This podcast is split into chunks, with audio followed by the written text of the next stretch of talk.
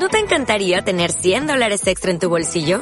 Haz que un experto bilingüe de TurboTax declare tus impuestos para el 31 de marzo y obtén 100 dólares de vuelta al instante. Porque no importa cuáles hayan sido tus logros del año pasado, TurboTax hace que cuenten. Obtén 100 dólares de vuelta y tus impuestos con 100% de precisión. Solo con Intuit TurboTax. Debes declarar para el 31 de marzo. Crédito solo aplicable al costo de la presentación federal con TurboTax Full Service. Oferta sujeta a cambios o cancelación en cualquier momento. Bueno, pues buenos días. Seguimos con esta serie aplicando la sangre de Jesús. ¿Cuántos están aplicando la sangre de Jesús en forma específica a sus vidas? Eh, os estoy dando material bueno para que lo apliquéis eh, a vuestras vidas, a vuestras circunstancias, a la familia alrededor, en todas las áreas. Y cada semana vamos aprendiendo un poquito más. Ya hemos cubierto la parte, la serie de los clavos en el cuerpo de Jesús ¿Y cuántos saben que realmente lo único que Jesús llevaba en la cruz del Calvario eran estos elementos? La, perdón, los clavos y la corona. No llevaba nada más. ¿Eh? No sé si lo sabéis, pero Jesús murió completamente desnudo. Por eso cuando Jesús murió, las mujeres tenían acceso restringido, solamente habían hombres, y la única mujer que pudo acercarse a la cruz fue su madre, la Virgen María, porque no murió con el típico taparrabos que te pintan las pinturas de Velázquez y todos esos cuadros. Eh, son, eh, hay mucha religiosidad, mucha, mucha mentira creada alrededor de la obra suprema que Jesús hizo allí en la cruz del Calvario. Y tenemos que ir desmontando mitos, rompiendo paradigmas y una serie de, de, creencias que hemos creído acerca de, de todo lo que es la obra de Jesús, no solamente en la cruz, sino lo que él hizo aquí en la tierra yo cada semana estoy trayendo verdades de la palabra de Dios, revelaciones, lo que Dios quiere revelarte. Dios quiere revelarte su palabra. No solamente que la tengas en tu cabeza, pero en tu corazón. Vamos a ir en esta semana a, a esta área que es aplicando la sangre de la corona de espinas que llevó Jesús en su cabeza. Vamos a Mateo 27, versículos 29 al 30. Dice, y le pusieron a Jesús sobre su cabeza una corona tejida de espinas y una caña en su mano derecha. E hincando la rodilla delante de él, los soldados romanos le escarnecían diciéndole, Salve, rey de los judíos. Y escupiéndole tomaban la caña y le golpeaban en la cabeza. No se te puedes meter en esa escena. Es una escena dura, muy dura. Ver al Mesías, al Hijo de Dios, aquel que es el amor personificado de Dios, en aquella cruz le ponen una corona de espinas y una caña en su mano derecha.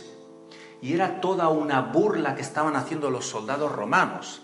¿Por qué? Porque Jesús era el Hijo de Dios, era el Rey de Reyes, el Señor de Señores, y ellos se burlaban de eso. Era el diablo usando a esos soldados romanos para burlarse y decirle, ¿a dónde está tu deidad, Dios? ¿A dónde está tu deidad, Jesús?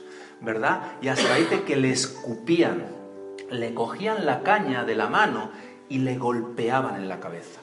¿Tú sabes el daño que llega a hacer una caña cuando te golpean en la cabeza? Y te aseguro que esos golpes no eran golpecitos suaves, eran golpes violentos lo más fuerte que un brazo adiestrado romano pueda sacar de su brazo de fuerza, con esa fuerza la vara iba sobre su cabeza.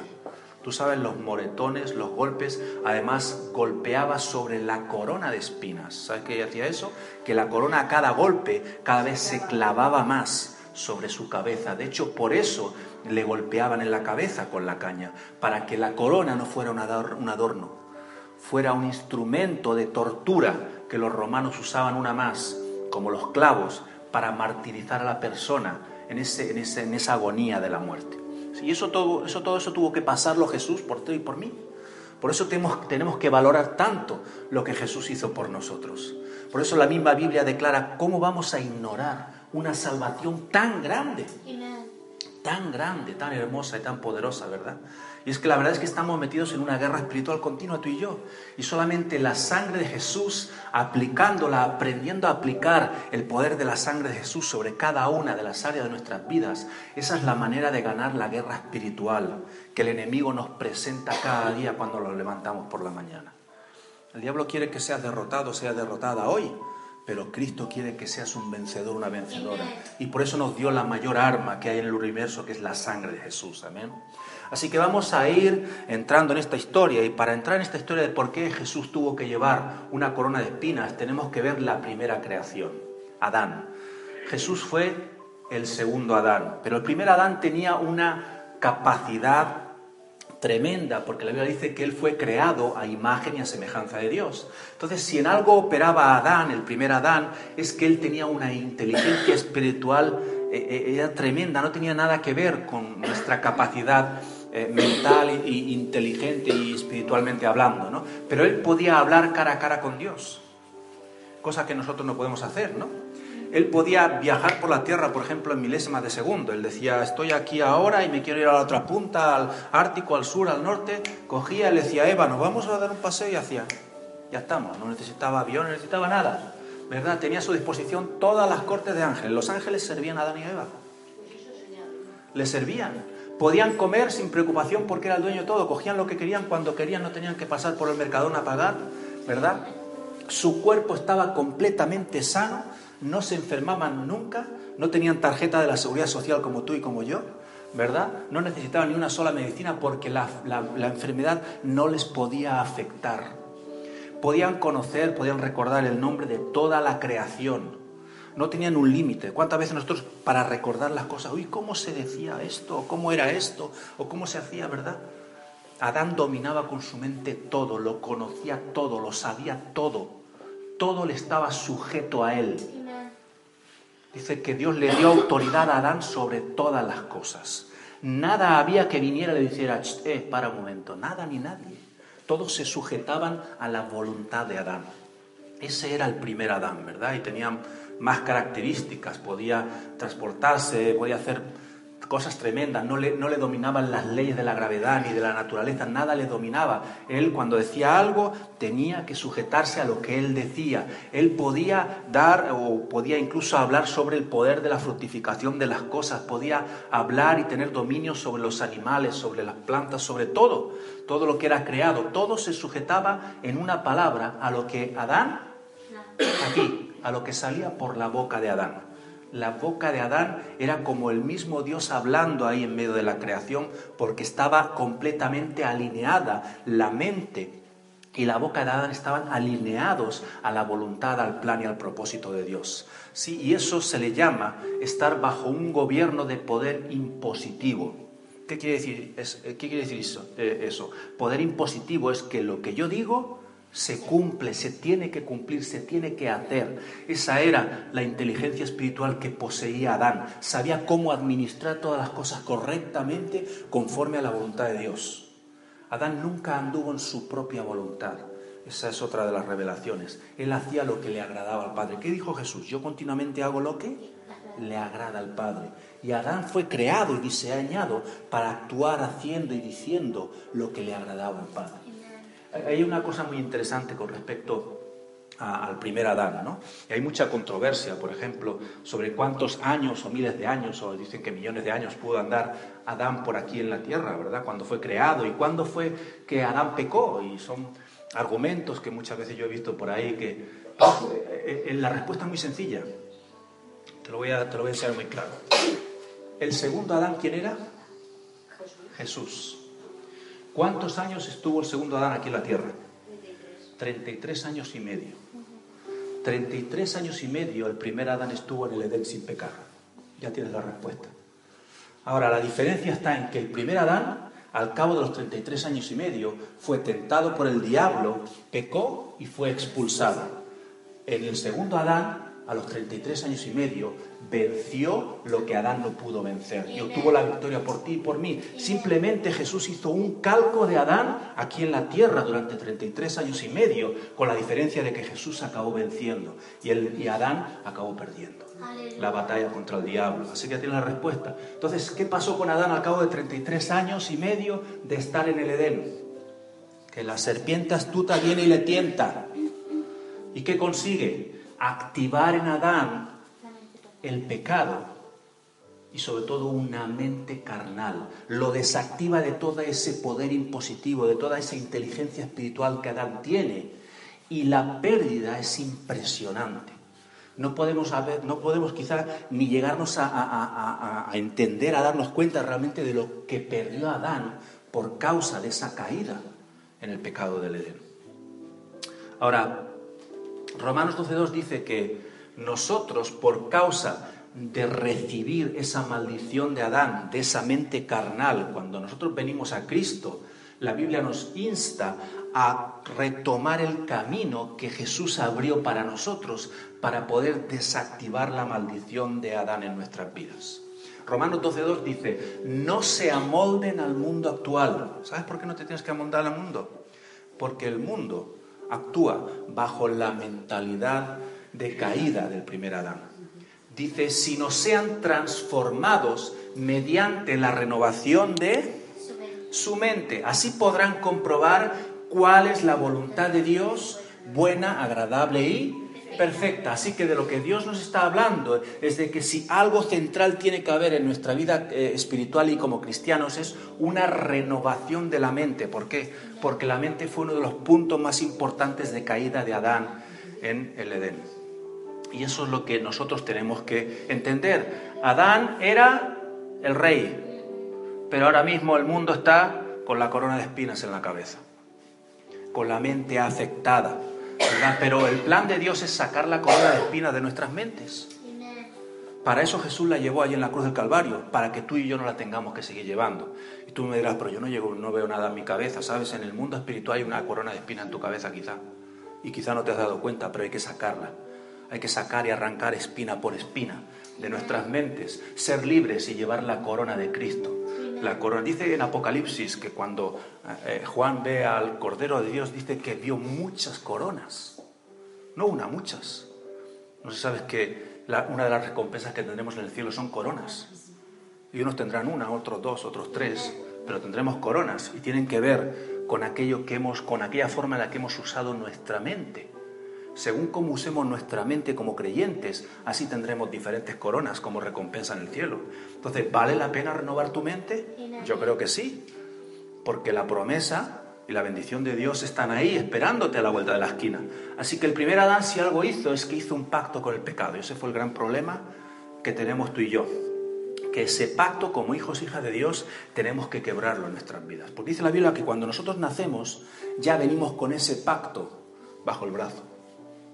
Y ese pacto influye en nuestras vidas. Y cuando llegamos a Cristo, si no sabemos desactivar ese pacto, ese, pacto seguirá influyendo sobre tu vida. Él entregó algo importante de, la creación, que es el alma del ser humano, al control de las tinieblas, al control de la hechicería. ¿Qué quiere decir esto? Que, espíritus inmundos llegaron a tener una potestad para llegar a actuar contra el alma de Adán. Así aún los espíritus de hechicería, de brujería, de tinieblas, hoy en día cuántas almas no están eh, tocando, manipulando, dañando. Nosotros tenemos que ser libres de todo esto que cuando venimos a Cristo el Señor quiere que no, no opere más en nuestras vidas. Así que el ser humano entró en un concepto y este concepto es brutalidad. Y esto quizás define realmente la caída de Adán cuando sale del Edén el ser humano, te lo vuelvo a repetir, entró en brutalidad. ¿Tú has, visto alguna vez una película, un vídeo, algo, y cuando acaba dices, brutal? ¿Verdad? Porque es algo que se sale de lo normal, es algo extraordinario. Así fue la caída de Adán.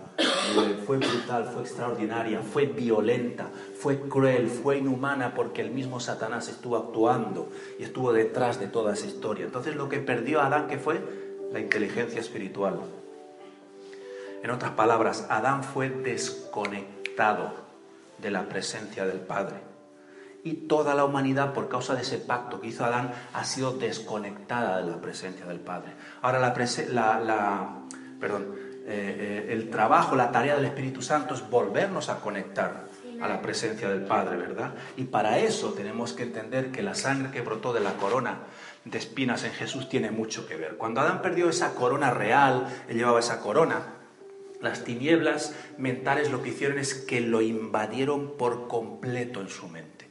Hubo una invasión, no hubo un Adán, vino Dios, le dijo a Adán, mira, está en la raya del Edén, coge, vete afuera y búscate la vida.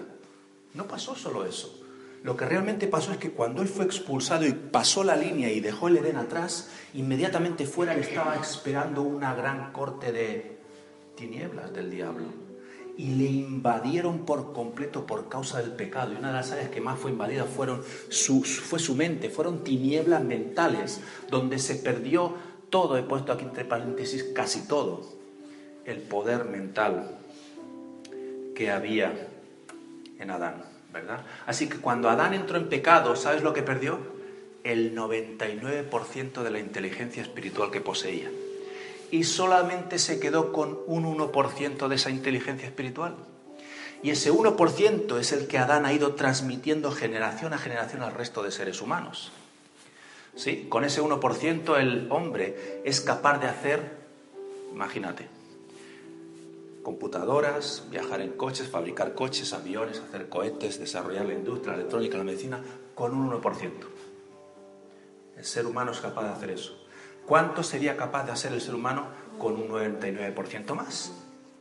Eso es lo que se perdió por causa del pecado de Adán ahí en el Edén. Y eso es lo que nosotros hacemos, los creyentes andamos con un 1%. ¿Alguna vez has andado con un 1% de batería? que se me agota, que, que dónde está el cargador, que hay que, que, lo cargo ya, porque a veces vas y dices, se murió el móvil, no ha llegado a tiempo a cargarlo, ¿verdad? Así andamos los creyentes muchas veces. Descargado, no usamos ni el 1% de la, de la inteligencia que tenemos de herencia de nuestro primer papá Adán. Así que los hombres lo que han desarrollado en su cerebro han hecho descubrimientos y gente que ha hecho grandes maravillas y portentos, se calcula que han llegado a usar hasta el 10% de su inteligencia espiritual. Pero más allá del 10, del 11%, no ha sido capaz el ser humano de avanzar. Y resulta que la mayoría de los que son capaces de llegar a usar ese 10% son o judíos o son cristianos. Si tú miras la mayoría de grandes inventos de la historia, de la era moderna, la mayoría son cristianos o son, modernos, o son judíos. Perdón. ¿Por qué será? ¿Por qué será que se puede llegar a usar el 10%? Porque hay algún tipo de conexión divina, la cual hace que cuando hay esa conexión aumente la inteligencia espiritual. Así como cuando te quedas con el 1% de batería y tú enchufas y llegas a tiempo y empiezas a recargar el móvil, ¿verdad? Y cuando ya tienes el 10% dices, ahora puedo hacer la llamada al WhatsApp, desconectas y empiezas a usarlo, ¿verdad? Porque no tienes paciencia para esperar a que se te llene el 100%. A nadie le pasa eso, nada más que a mi mujer. ¿No? ¿Nada, ¿Nadie más? A mí también, venga, va. A mí me... No, yo no, yo no soy de los que hago eso normalmente. ¿eh? Porque, en fin. Entonces, el pecado del primer Adán lo que trajo, y esto tenemos que entenderlo, es pobreza mental. Hay pobreza de bolsillo. ¿eh? Buscas en el bolsillo y dices, no tengo un duro. Pero la peor de las pobrezas no es la monetaria es la pobreza mental. Es aquello en lo cual la gente es capaz de llamarle a lo malo bueno y a lo bueno malo. Por eso la gente le llama a lo malo bueno y a lo bueno malo. ¿Por qué? Porque la mente hay un velo de ceguera espiritual que no puede llegar a entender las verdades del reino. Solamente los hijos, las hijas de Dios podemos llegar a entender estas verdades del reino. Entonces la maldición de Adán afecta a nuestras mentes, las afecta. Afecta a nuestras vidas, las afecta pero también a nuestras mentes. Fíjate Génesis 3, 18 al 20 lo que dice. La tierra te producirá qué? Cardos y espinos. Y comerás hierbas silvestres, te ganarás el pan con el sudor de tu frente, hasta que vuelvas a la misma tierra de la cual fuiste sacado, porque polvo eres y al polvo volverás. Es decir, aquí viene la maldición. Dice, por causa, Adán, de tus consecuencias, de tus actos y de tus palabras, la tierra va a sufrir y la tierra te va a producir. No que le va a producir a otros, no, no, a ti, Adán, te va a producir cardos y espinos. ¿Sabes lo que es un cardo? Lo que es un espino, ¿qué le pasa? Si lo tocas, ¿qué pasa? ¿Alguna vez has tocado un cactus? Ah, esto de la puntita finita, no de los grandes, porque hay algunos que parece que llevan la aguja de, la anestesia esta de la epidural de aquí, no, no. Hay pero que llevan los pinchitos finitos. ¿Alguna vez has tocado un, cactus de Montserrat? ¿Sabes lo que son los cactus de Montserrat? ¿No lo habéis tocado alguna vez? ¿Eh? O un higo chum, una chumbera, exacto, también. Un nopal, para los mexicanos un nopal. ¿Eh? Tocas eso, ¿qué te pasa? ¡Ah! ¿Ya está? Y pasa una hora, y pasan dos horas, y pasa la tarde, y pasa el otro día, y pasa una semana, y están ahí los restos del pincho, y duele, y duele, y duele, y duele, y duele. Así es lo que le estaba diciendo Dios a Adán. Por causa de la iniquidad de tu pecado, vas a tener un dolor continuo. La tierra continuamente va a llevar y a brotar contra ti dolor. Porque el cardo y los espinos lo que están significando es dolor.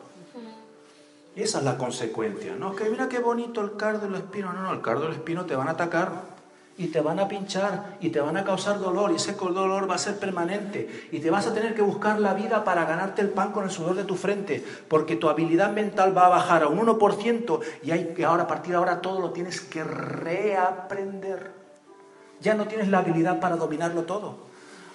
¿Por qué tenemos que ir al cole, a la universidad, aprender un... Em-? ¿Por qué? Porque andamos con un 1%. ¿Has visto a alguien que nazca y diga, yo ya soy doctor? Yo ya nací enseñado. Nadie. Solo Adán nació enseñado. Nosotros tenemos que aprender. Esas son las consecuencias de la maldición de Caín sobre nosotros. Entonces, todas las enfermedades, todas las ataduras espirituales que controlan el alma son producto de qué? Del pecado. Por causa de ese pecado vas a tener que sufrir, vamos a tener que sufrir la picada del espino y del cardo contra nosotros. Así que cuando Adán pecó, ¿qué surgió? Algo que él desconocía por completo. A partir de esa maldición de Génesis, Adán y Eva empiezan a experimentar temores. ¿Qué es esto, Adán? Le dice Eva. Yo nunca había tenido miedo. ¿Cómo le llamamos a esto? Miedo, temor. Inseguridad, ¿ahora qué haremos? ¿Qué, qué comemos para cenar? No sé, Eva, pero voy a tener que hacer algo. Dios me dijo que tengo que salir y empezar a sembrar y a cultivar y a buscarme la vida. Complejos, miedos, depresiones. Ay, que estoy con lo bien que estaba con Dios, yo me quiero morir, qué malo estoy. Me salgo y me pincho ahí en la puerta de casa con un espino, con un cardo. Pensamiento de pérdida, fracaso, dolor interior, duda, incredulidad, envidia, rencor, lascivia, lujuria, odio, todo eso empezó a brotar de Adán y de Eva. Aquellos que lo dominaban todo, ahora le dominaba todo. Satanás dominaba a Adán y a Eva jugaba con ellos como las marionetas. ¿Te das cuenta? Así está la humanidad, llena de temores, de inseguridad, de complejos, de toda esta lista larga. Unos tienen cuatro o cinco, otros la llevan todo el pack completo. Como cuando te va a comprar un coche, unos quieren el pack básico, otros quieren el pack completo. Depende del de money money, ¿verdad? Pero ¿cuánta gente anda con el pack completo o casi completo? Lo llevan casi todo. ¿Eh? Lo malo es que aún los cristianos llevan parte de ese pack, o algunos lo llevan, no, espero que no lo lleven todo, pero llevan parte de ese pack. Y hay que, sacarte, hay que sacarse ese pack. ¿Por qué? Porque el ser humano fue empobrecido en forma tridimensional. ¿Qué quiere decir eso?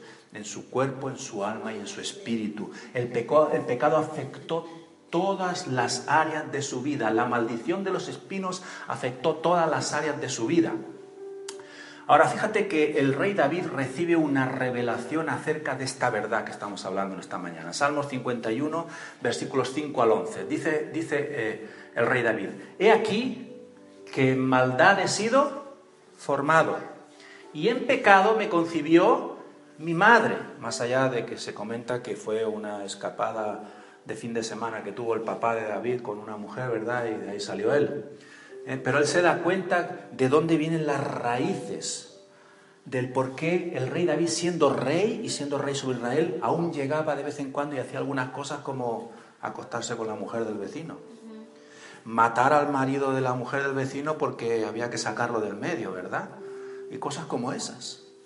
De vez en cuando le pasaban. Gracias a Dios que dice la Biblia que él tenía un corazón conforme al corazón de Dios. Y eso le libró. He aquí tú amas la verdad en lo íntimo, en lo secreto me has hecho comprender sabiduría. Purifícame con hisopo y seré limpio. ¿Por qué hablaba él del hisopo? Porque el hisopo fue con lo cual tomaron y untaron la sangre allí en Egipto, el pueblo de Israel, para que fueran liberados en los tinteles de las puertas de las casas, fueran liberados y el espíritu de muerte pasara de largo de las casas. Y el rey David sabía que el poder que había en la sangre lo podía, lo podía purificar de toda esa maldad y ese pecado que él había recibido y heredado generacionalmente de sus padres, mayormente por parte de la madre eh, había una, una, transferencia de pecado que le estaba afectando, ¿verdad? Entonces él dice, en este sentido, si yo soy purificado con la sangre, seré limpio. ¿Sabes una cosa? Si tú y yo somos purificados por la sangre del Cordero, seremos limpios.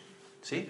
Lávame y seré más blanco que la nieve. Hazme oír gozo y alegría y se recrearán los huesos que has abatido. Esconde tu rostro de mis pecados y borra todas mis maldades. Crea en mí, oh Dios, un corazón limpio y renueva un espíritu recto dentro de mí y no me eches de delante de ti, no quites de mí tu Santo Espíritu. Es decir, David tenía la revelación, limpia mi cuerpo, limpia mi corazón, limpia mi espíritu, límpiame tridimensionalmente, limpia todo mi ser con el poder que hay en la sangre redentora.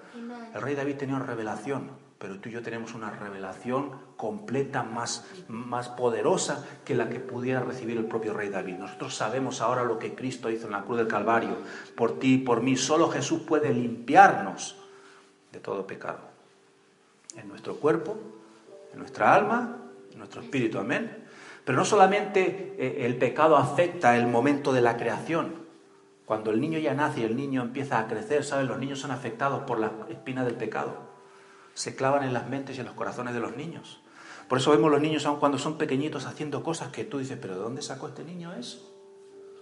Y es porque la herencia espiritual de Adán está activada en ellos. El pacto que hizo Adán con las tinieblas, como he dicho antes, está activado en los niños. Esas espinas se les están clavando en sus mentes y sus corazones y empiezan a hacer y a decir cosas que no son propias de un niño pequeño, no tendrían que ser propias. ¿Verdad? Por eso nosotros la tarea de un padre que es trabajar sobre los niños cuando estamos en Cristo. La tarea es trabajar con, el arma de la sangre de Cristo para que esas espinas que están trabajando sus mentes y con sus corazones sean quitadas. No basta con llevarlos a la escuela dominical, no basta con contarles la historia del rey David. El rey David danzaba como un corderito en la mar. Nada de nada. que eso no funciona hasta ese punto. Eso le da un conocimiento de quién es Dios, pero necesita la revelación, necesita que lo liberemos del pecado. Aún los niños pueden nacer de nuevo, pueden ser llenos del Espíritu Santo y tienen que ser llenos del Espíritu Santo de pequeños, porque si no, ellos van a crecer con la mentira del diablo ingentada en sus mentes y en sus corazones. Van a desarrollar maldad, robo, trampa, pecado, etcétera, etcétera, etcétera, etcétera, y su corazón será un corazón embrutecido con brutalidad, como decía antes, algo con violencia en sus mentes y sus corazones. Entonces solo la palabra de Dios revelada, solo el poder de la sangre de Jesús es el que va a librar a nuestros hijos de las espinas del pecado. Eh, pues como estoy hablando cada semana, la sangre de Cristo es para nosotros y para nuestros hijos y para nuestra descendencia para siempre. Tenemos que aplicarla, tenemos que entender que la sangre que brotó de la corona de espinas en la cabeza de Jesús rompió esa dimensión de brutalidad, de pecado en la cual Adán nos metió. Voluntariamente lo hizo, en ignorancia pero voluntariamente. Y nuestras mentes sufren el efecto corruptor de esa brutalidad.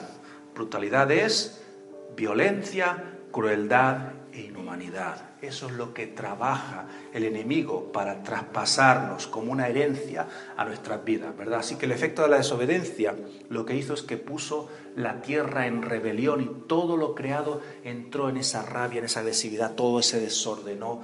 Los animales que obedecían a Adán continuamente se volvieron salvajes la mayoría. Por eso no te puedes acercar a un león. Pero en la época de Adán, Adán venía al león y le decía, ven para acá, Mishu, Mishu, Mishu, y el, león le toca, ¿verdad? Ahora acércate un león, verá lo que va a hacer. Venle a decir Mishu, te quedas sin mano. pega un bocado, ¿verdad? Esa es la agresividad del pecado, cómo afectó a la humanidad, pero cómo afectó también a la creación de Dios. Así que la mente es el campo operativo del enemigo para engañar. Lo que más le encanta usar al diablo es tu mente y tu mente ya tiene una predisposición para que él pueda actuar el enemigo y ahí pueda traer pensamientos negativos, puede traer la maldición de la duda, puede traerte argumentos de destrucción, puede traerte ruina, puede traerte miseria, puede traerte todo aquello que el enemigo se le antoje de traer. Ese es el plan del diablo. Pero sabes, todo esto es posible cuando el 99% de nuestra mente está bajo una oscuridad de tinieblas en la cual nosotros somos llamados a desactivar esas tinieblas en nuestra mente como hijos e hijas de Dios. Porque hay una cosa que está 100% comprobada. Y es que quien tiene tinieblas mentales no prospera. No prospera. Las riquezas, las habilidades, la salud, el gozo, el éxito, todo dependerá del nivel de libertad mental que pueda tener el ser humano. Por eso hay creyentes en la iglesia que nunca prosperan. Y cuando nunca prosperan es porque eso viene de la raíz de tinieblas mentales, de las cuales aún andan en el 1% solamente los creyentes. Como decía antes, algunos andan en el 0,5, algunos en el 0,0025.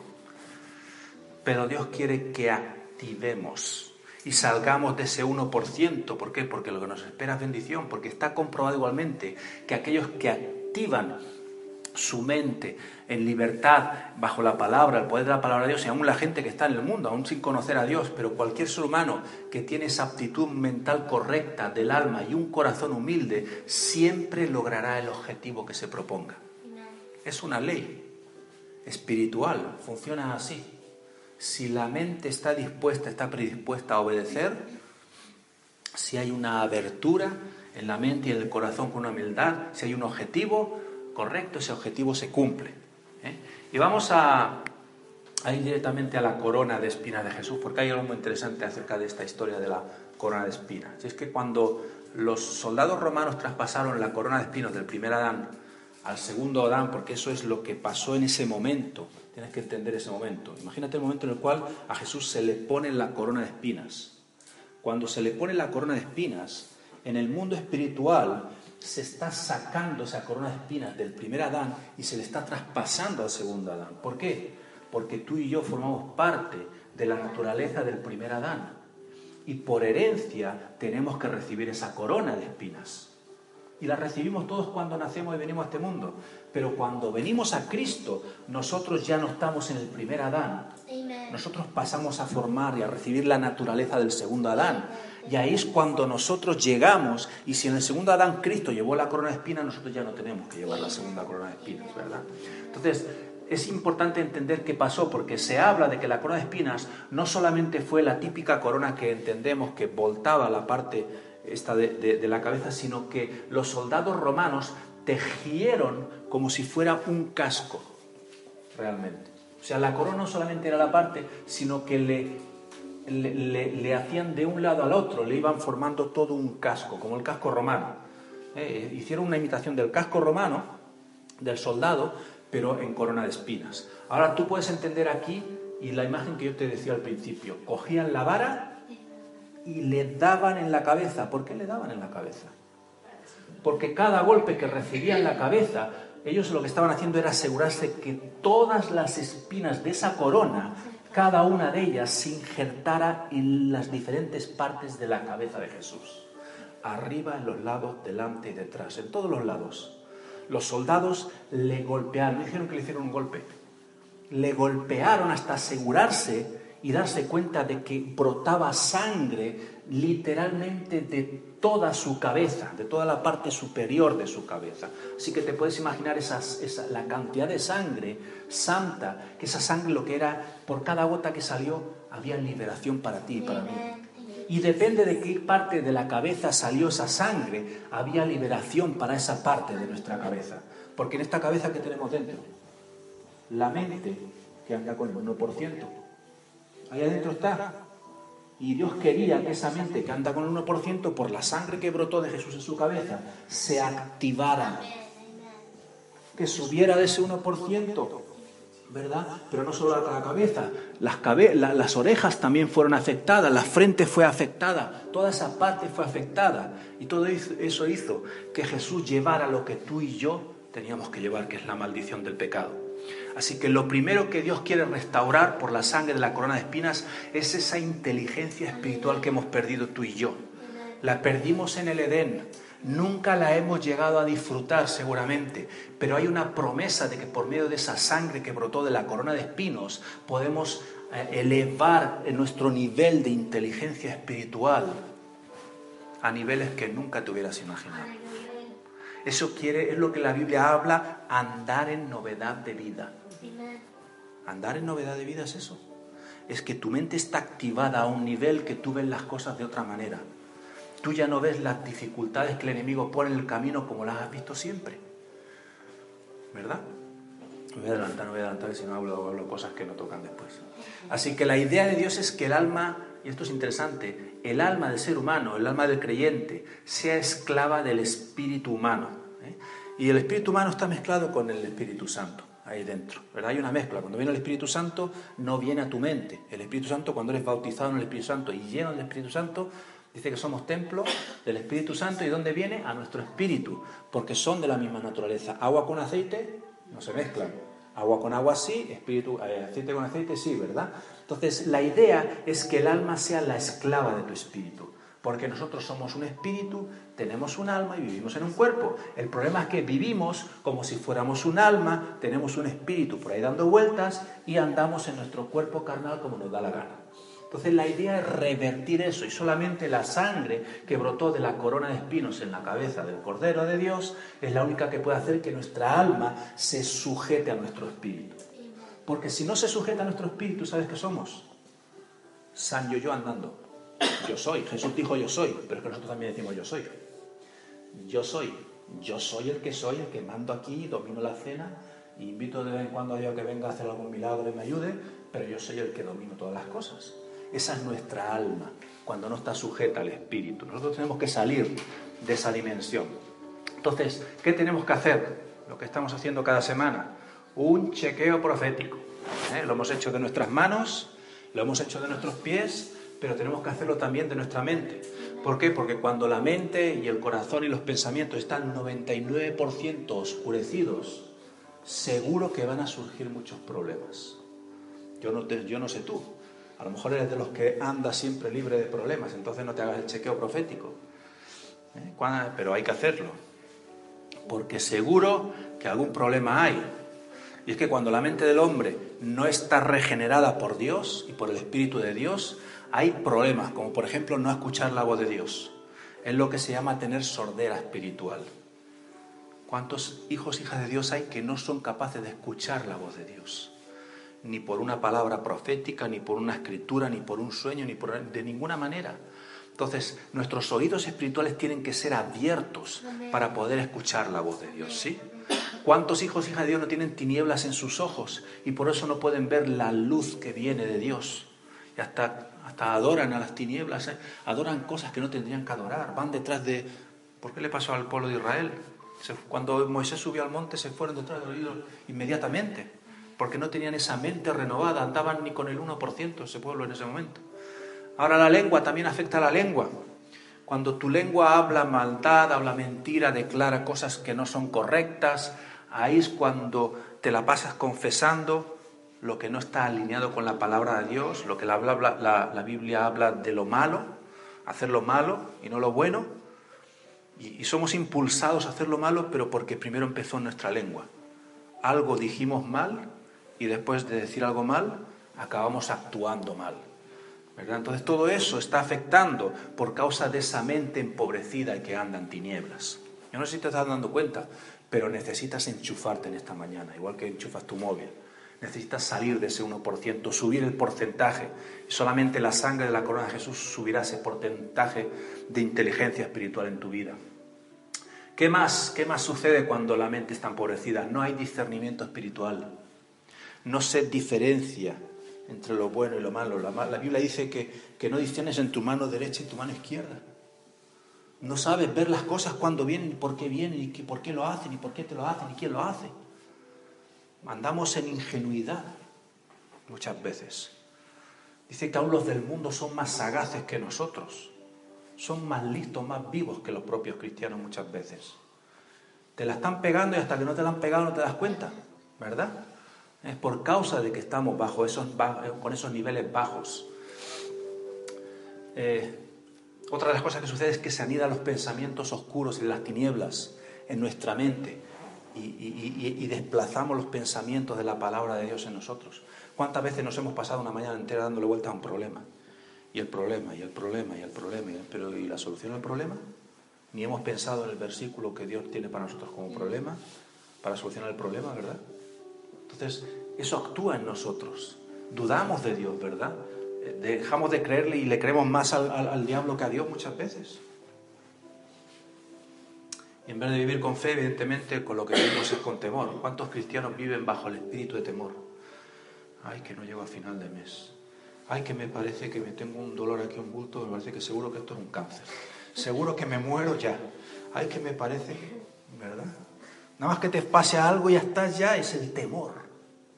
Somos expertos en activar el temor, porque la herencia de Adán lo que trae es que se activa el temor en nosotros. Y nosotros tenemos que desactivar ese temor por medio de la sangre de la corona de Jesús. Tenemos que desactivar los temores en nuestras vidas, los miedos, porque eso no viene de Dios. El perfecto amor echa fuera el temor con mayúscula, es decir, todos los temores, cualquier temor que el enemigo quiera traer. Así que el arma del ser humano, sin la aplicación de la sangre de la corona de espinas, va a vivir con un tapón espiritual en su vida, en su mente. Y ese tapón espiritual que hay aquí en nuestra cabeza, en nuestra mente, hay que sacarlo. Porque ese tapón se llama ignorancia. ¿Sabes lo que significa la ignorancia? desconocer las verdades de la palabra de Dios, el poder de Dios, lo que Dios quiere hacer en nosotros. Ahora, la sangre rompe el dominio satánico sobre el alma, esa es la verdad. Esa es la, la respuesta a la pregunta, ¿qué hace la sangre de la corona de espinas? Rompe, ¿qué? El dominio del enemigo sobre nuestras almas. Eso es lo que la sangre que brotó de esa corona de espinas. Por eso tenemos que tomar esa sangre y aplicarla en forma específica. Vamos a luego hacer esas declaraciones. Pero lo que hace es desactivar el libre acceso de los espíritus inmundos sobre el campo espiritual de la mente. La mente nuestra no está conectada solo a lo natural, está conectada a lo espiritual. Nuestra mente está conectada a lo espiritual. ¿Cómo está conectada a lo espiritual? Ahora vamos a entrar un poquito en eso, ¿vale? Vamos a hablar un poquito, vamos a ver de cómo el mundo lo ve, cómo, cómo la Biblia lo ve. ¿eh? Comienza un proceso de rehabilitación para nuestro cerebro. ¿Cuántos tienen cerebro? Algunos tienen medio nada más. Algunos le llaman esos insultos, ¿no? eres un descerebrado, es porque tu cerebro no está funcionando correctamente. Algunos se lo toman como un insulto, pero realmente están diciendo una verdad. Andas ya con el 0,5% de, de ahí. ¿eh? Pero el proceso por medio de la sangre que brotó de la corona de espinas es que hay un proceso de rehabilitación en el cerebro. Hay otra casa que se llama cerebelo. ¿Tienes cerebelo? ¿Sabes dónde está? ¿Tienes alguna cosa por aquí atrás que se llama cerebelo? ¿Sí? Tiene una función. Igual que el cerebro tiene una función. Luego está lo que se llama el consciente, el inconsciente, el subconsciente. Eso es lo que lo, eh, eh, en el mundo le hablan así, pero nosotros la Biblia no habla, no habla de consciente, inconsciente. Ahora vamos a ver la diferencia. ¿eh? Vamos a ver un hecho que lo que se llama la neurociencia habla. Y la neurociencia habla de esto, revela un hecho sorprendente. Esto lo he tomado de, de internet, lo he encontrado. Y dice, nuestra mente consciente, creativa, solo dirige nuestras vidas en un 5%. El 95% del tiempo nuestra vida está controlada por las creencias y los hábitos que están programados en lo que se llama la mente subconsciente. Ahora, ¿qué sería mente normal o natural como conocemos nuestro cerebro y mente subconsciente? Aquí no está hablando de mente consciente y mente subconsciente. Si tú, si tú ves este lenguaje del mundo, para nosotros los cristianos no es el mismo tipo de lenguaje, ¿verdad? Pero fíjate lo que dicen y ponen un ejemplo. Dice, ponen un ejemplo. Dice, pongamos que queremos ganar más dinero. En nuestra decisión consciente, es decir, en nuestra mente consciente, queremos ganar dinero. ¿Cuántos quieren ganar más dinero? Todo el mundo quiere ganar más dinero, ¿verdad? Pero tienes un problema y es tu subconsciente. Si tu subconsciente tiene una información que dice que es muy difícil ganarse la vida y ganar más dinero, al final no lo conseguirás. Eso es lo que el mundo dice, eso es lo que el mundo habla. El principio es real, funciona. Ellos le dan otros nombres, mente consciente, mente inconsciente. Ahora nosotros vamos a ver cómo le habla la Biblia, cómo denomina, cómo explica la Biblia esto. Hebreos 4.12 dice, ciertamente la palabra de Dios es viva, es poderosa y es más cortante que cualquier espada de dos filos. Penetra hasta lo más profundo del alma y del espíritu, hasta la médula de los huesos, y juzga los pensamientos y las intenciones del corazón. Aquí vemos tres áreas, alma, espíritu y corazón. Ahora, en el alma que hay, la mente, la mente consciente, no la subconsciente. Pero la Biblia nos dice que tenemos alma, espíritu, cuerpo, la médula de los huesos y corazón. Entonces, ¿cómo, ¿cómo encajo yo el consciente, el subconsciente del que habla el mundo con lo que habla la Biblia? Muy simple. Nosotros tenemos un alma, un espíritu y un corazón en medio. Y el corazón es el puente entre tu alma y tu espíritu. Es aquel que lleva la información de tu espíritu, que el espíritu es el que recibe la luz de la palabra de Dios, la información de la palabra de Dios, y lo va a llevar a través del corazón a tu mente. El corazón es el subconsciente. Él los llaman consciente, inconsciente, infraconsciente, y le llaman no sé cuántas cosas más, porque no saben que luego está el espíritu. Los que están en el mundo no conocen la palabra de Dios hablan de la mente y luego saben que hay un subconsciente o un inconsciente y luego hay otro infra más, más para adentro otro más para adentro. Nosotros tenemos el alma, el corazón, o la mente, el corazón y el espíritu. Esa es la conexión de Dios. Ese es el lenguaje de un cristiano. Entonces, la verdad del principio de la que hablaba aquello es real. Si nuestro corazón no tiene la información correcta de Dios y se cree desde el corazón, no vas a poder generar más dinero. Dice, porque con el corazón se cree para justicia, con la boca se habla para salvación. Entonces, cuando el corazón traspasa la información correcta, que es de creer a la mente, la mente lo cree, lo confiesa, entonces está el milagro. Ahí está la, salvación, Romanos 10:10. 10. Pero no solamente la salvación de irse al cielo, sino toda la salvación completa, ¿verdad? La capacidad para vivir y regenerarse Ahí está el principio de la palabra de Dios, ¿verdad? Entonces la mente fue, afectada, pero Dios nos dice en Hebreos que la palabra de Dios es aquella que puede regenerar esa mente afectada por el pecado de Adán. Y la palabra de Dios incluye la, el arma preciosa de la sangre de Jesucristo. Así que el alma, la mente consciente no es eficaz o no es, muy, no es muy eficaz para operar en las verdades de la vida, pero realmente lo que opera es que el corazón, el corazón, Dios nos dice, desde ahí es de donde vamos a poder regenerar nuestra mente. Entonces, con el corazón tenemos que creer que la sangre de Cristo tiene poder.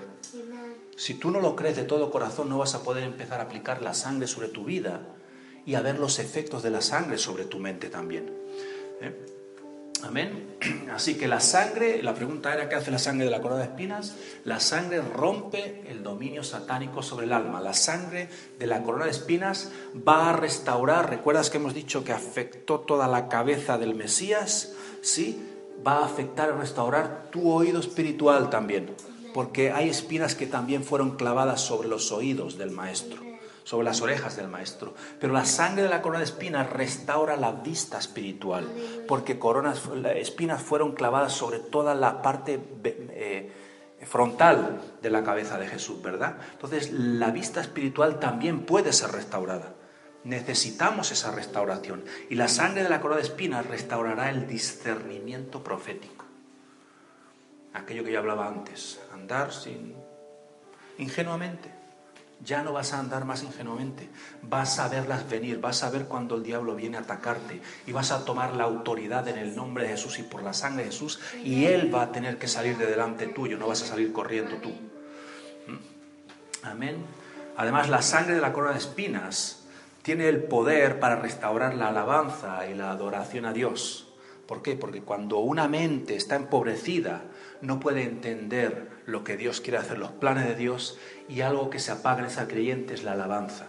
Pero cuando se activa todo esto, también se activa la alabanza y la adoración profética a Dios. Se activa el poder de confesar de la palabra de Dios, porque tú empiezas a creer lo que la palabra de Dios puede hacer en favor tuyo, en favor de tu hogar, de tu familia, de tus circunstancias. Se activa la autoridad espiritual sobre el enemigo se le devuelve además a la lengua el poder creativo del bien. Empiezas a hablar con tu boca, no ya de los problemas. Pastor, mire lo que me pasa, mire lo que me hacen, mire lo que me dicen. Más o menos a decir, pastor, tengo una bendición en camino que Dios tiene tremenda para mi vida. Eso es una lengua que ha sido regenerada por la sangre de la corona de espinas. Amén. Pero además la sangre de la corona también activa la mente de nuestros hijos. Ya vamos acabando, porque esto cada semana lo estoy poniendo aquí para recordar esta verdad. La sangre de Jesús no solamente fue derramada para nosotros, fue derramada en favor de nuestros hijos y Dios quiere activar la mente de nuestros hijos para Dios. Si la mente de nuestros hijos está más en las tonterías del mundo que en las cosas del Señor, necesitas aplicar la sangre de la corona de espino de Jesús. Por medio de esa sangre, esa sangre cuando tú la aplicas sobre la mente de tus hijos, sin saber cómo, la mente de tus hijos no es una cosa de un día para otra, es una cosa progresiva. Por eso tienes que estar constantemente clamando la sangre de Jesús, porque la obra de Dios no es una obra instantánea, a veces sí, pero por lo general, y más cuando hablamos de la mente, no es instantánea, la obra de la mente es progresiva, pero vas a ir viendo cambios e interés en tus hijos por la palabra de Dios, por las cosas de Dios, ahí donde tenemos que estar clamando para que nuestros hijos se dediquen y pongan al Señor lo primero en sus vidas. ¿sí? Fíjate lo que dice Éxodo 29, ahí voy, fíjate ahora si estás viendo aquí el dibujito del sumo sacerdote, vas a poder entender lo que te decía antes acerca de la corona de espino de Jesús. Éxodo 29, 6 dice, y pondrás la mitra sobre... ¿Qué es la mitra? Es la diadema de oro de aquí delante, sobre la cabeza. ¿Dónde estaba puesta? ¿Te das cuenta? Donde está cubriendo la mente, aquí. ¿eh? Y la corona de santidad pondrás sobre la mitra. La santidad, porque sin santidad nadie verá a Jehová, nadie verá a Dios. Entonces, cuando recibimos la sangre de la corona de Jesús, lo que se activa también en nosotros y en nuestros hijos es poder entrar en la capacidad de vivir una vida de santidad. El pecado no te dominará, dice la palabra, no te dominará. ¿Cuántas veces nos domina? ¿Y por qué hago esto? ¿Y por qué lo sigo haciendo? ¿Y por qué? Entonces, hay que activar el poder de la sangre para que no te domine el pecado sino para que nos domine este espíritu de santidad en nosotros. Porque si en algo el enemigo se especializa para trabajar generacionalmente, es en aplicar o en trabajar, en poner argumentos en ese subconsciente, es decir, en nuestros corazones y en los corazones de nuestros hijos, para que eso perdure generacionalmente. Es decir, que lo que mi papá y mi mamá pensaban y hacían, yo lo seguiré pensando y haciendo. Y mis hijos y mis nietos seguirán pensando y haciendo las mismas cosas que hacían mi papá, mis abuelos, mis bisabuelos. Eso se tiene que romper generacionalmente por el poder de la sangre de la corona de Jesús. Ahí tenemos que entrar a romper eso, amén. Así que ahora vamos ya a entrar a orar con esta base de enseñanza en cuanto a la mente, en cuanto a lo que el pecado Adán hizo en nuestras mentes, pero lo que la corona de espinas en, la cabeza del santo de Israel eh, eh, ha hecho a favor nuestro, vamos a empezar a aplicar esto. ¿eh? Vamos a orar, vamos a poner de pie por un momento y vamos a empezar a declarar y a orar. Quiero que te pongas de acuerdo conmigo en esta mañana en aplicar la sangre de la corona de Jesús. Amén. Muy bien, vamos a... Vamos a declarar esta oración y luego ya vamos a hacer las declaraciones que he preparado esta semana también. Os las pasaré en Word, aquellos que estén interesados. Os las paso para que las vayáis aplicando sobre vuestras vidas, sobre vuestros hijos. Amén.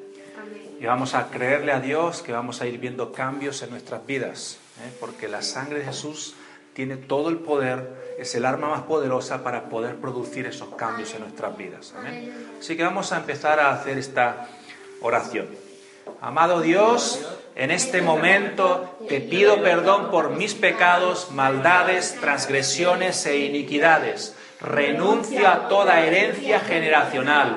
Dios Todopoderoso, líbrame de la maldición de Adán Hoy aplico de todo corazón la sangre de la corona de espinas sobre mi lengua y desprogramo mi lengua del lenguaje de frustración, todo lenguaje de muerte, fracaso, obstinación y amargura. Aplico la sangre de Jesús que brotó por la corona de espinas sobre mis raíces lingüísticas cargadas de dichos negativos y de obstinación, de refranes, de dichos, proverbios callejeros llenos de oscuridad y de dolor. Amén. Y hoy declaro que retiro toda conexión con el lenguaje de temor, de condenación y todo lenguaje de acusación. Por la sangre de la corona, hoy confieso liberación en el nombre de Jesús. Amén. Y ahora vamos a ir a las declaraciones donde vamos a estar declarando específicamente acerca de lo que la sangre de la corona hizo por nosotros. Amén. Vamos a empezar. No está Vamos a empezar aquí. Por la sangre de la corona de espinas renuncia a todo lenguaje de pobreza y ruina. Por la sangre de la corona de espinas renuncia a todo lenguaje de dolor y sufrimiento. Por la sangre de la corona de espinas renuncia a todo lenguaje de desesperación y de angustia. Por la sangre de la corona de espinas renuncia a todo lenguaje de rabia y de resentimiento por la sangre de la corona de espinas, renuncia a todo lenguaje de temor y que llame a la enfermedad. Por la sangre de la corona de espinas, renuncia a todo lenguaje que me conecte con la muerte. Por la sangre de la corona de espinas, renuncia a todo lenguaje que me conecte con espíritus de todo tipo de opresiones por la sangre de la corona de espinas, renuncia a todo lenguaje de palabras lisonjeras llenas de hipocresía. Por la sangre de la corona de espinas, renuncia a todo lenguaje de pleitos, chismes, murmuración, falta de fe y lenguaje de anticristo. por la sangre de la corona de espinas, renuncia a todo lenguaje de rebelión, trampa y abusos, por la sangre de la corona de espinas, renuncia a todo lenguaje de recuerdos tormentosos del pasado. Y por la sangre de la corona de espinas, renuncia a todo lenguaje de lujuria, lascivia y toda concupiscencia enemiga de la palabra de Dios. Y la iglesia dice, amén. Muy bien, y una cosa que tenemos que recordar es que cuando estemos haciendo estas eh, confesiones, no las hacemos como loritos Ahora las hacemos rápido, aquí porque no tenemos mucho tiempo más, pero eso en tu tiempo personal y devocional, de cada, de cada confesión puedes encontrar una conexión con tu subconsciente, con tu corazón. ¿Lo pillas? Hay no lo hagas con tu mente solo, no lo hagas con el 1 ni con el 5%, hazlo con todo tu corazón, porque ahí activas el 100% del poder de la palabra de Dios en tu vida. Hay, veces, hay, hay confesiones que las puedes decir de largo porque a lo mejor no te dicen mucho en tu situación personal, pero hay otras que el Espíritu Santo te traerá una revelación de recuerdos tormentosos del pasado. ¿Y por qué de, de, esos recuerdos tú estás diciendo algo que no tendrías que decir? ¿O estás creyendo algo que no tendrías que querer? Por eso tenemos que aplicar esta sangre en nuestras vidas. Porque conforme declaras, haces estas declaraciones, el Espíritu Santo te va a traer revelación y te va a decir dónde tienes que poner esa sangre bendita para ser libre. Amén. Así que hay poder en la sangre de Jesús. Amén. Hay poder. Ese corito que estamos cantando los domingos es poderoso. Amén. Hay poder en la sangre de Jesús. Vamos al tiempo de orar también por nuestro tiempo y ofrendas y vamos a Deuteronomio 28:13. Dice, el Señor te pondrá a la cabeza y nunca en la cola, siempre estarás en la cima, nunca en el fondo. Qué interesante esta versión, ¿verdad? Con tal de que prestes atención a los mandamientos del Señor tu Dios, que hoy te mando, y los obedezcas con cuidado, y añadiría aquí, de todo corazón. Es decir, si tú la palabra de Dios la activas en tu corazón, en tu subconsciente, en tu inconsciente, como le quieras llamar, pero si tú la activas en ese lugar donde está el poder, donde se genera el poder de la palabra de Dios, Dios dice, te pondré por cabeza. Porque cuando tú le crees a Dios de todo tu corazón, ¿sabes una cosa? Tú eres capaz de obedecerle al Señor. De, obedecer cualquiera de los mandamientos que el Señor te, te muestre en su palabra. Entonces la promesa es, te pondré en la cima, nunca en el fondo. Te pondré en la cabeza, nunca en la cola. Eso es lo que Dios quiere para nosotros. Entonces vamos a activar estas confesiones. Esta semana he añadido una confesión más para activar nuestras finanzas, porque sabes, la sangre de Jesús es un arma poderosa que también puede activar nuestras finanzas. Puede activar nuestras vidas espiritualmente, emocionalmente, inteligentemente, físicamente, pero también en finanzas, también en el área del dinero. Hemos, hemos tenido la declaración y las tenemos, la declaración acerca de lo que la sangre del clavo hizo en la mano izquierda de Jesús y en la mano derecha de Jesús. Pero hoy aplicamos también la sangre que brotó de la corona de Jesús. Así que si estás de acuerdo conmigo, vamos a declarar, por la sangre de la corona de Jesús, mi mente consciente y mi subconsciente se alinean con la palabra para creer que seré bendecido y prosperado en el área material por la sangre del clavo en la mano izquierda de Jesús, hoy se va la miseria de mi vida. Recupero el poder de generar riquezas, honra y vida, aún para poder dar a mi prójimo. por la sangre del clavo en la mano derecha de Jesús, Hoy recibo el sustento de Dios. Mi mano derecha es habilitada y atrae miles, diez miles y millones en todo tipo de moneda, plata y oro para que lo administre mi mano izquierda para provecho de mi casa y del reino de Dios. Y la iglesia dice, amén. Así que Dios te bendiga. Hoy has tenido una buena sesión de corona de espinas.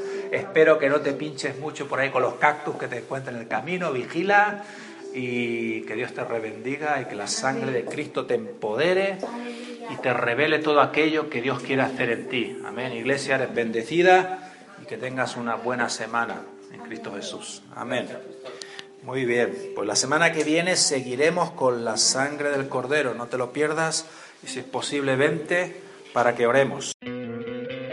¿No te encantaría tener 100 dólares extra en tu bolsillo? Haz que un experto bilingüe de TurboTax declare tus impuestos para el 31 de marzo y obtén 100 dólares de vuelta al instante. Porque no importa cuáles hayan sido tus logros del año pasado, TurboTax hace que cuenten. Obtén 100 dólares de vuelta y tus impuestos con 100% de precisión. Solo con Intuit TurboTax.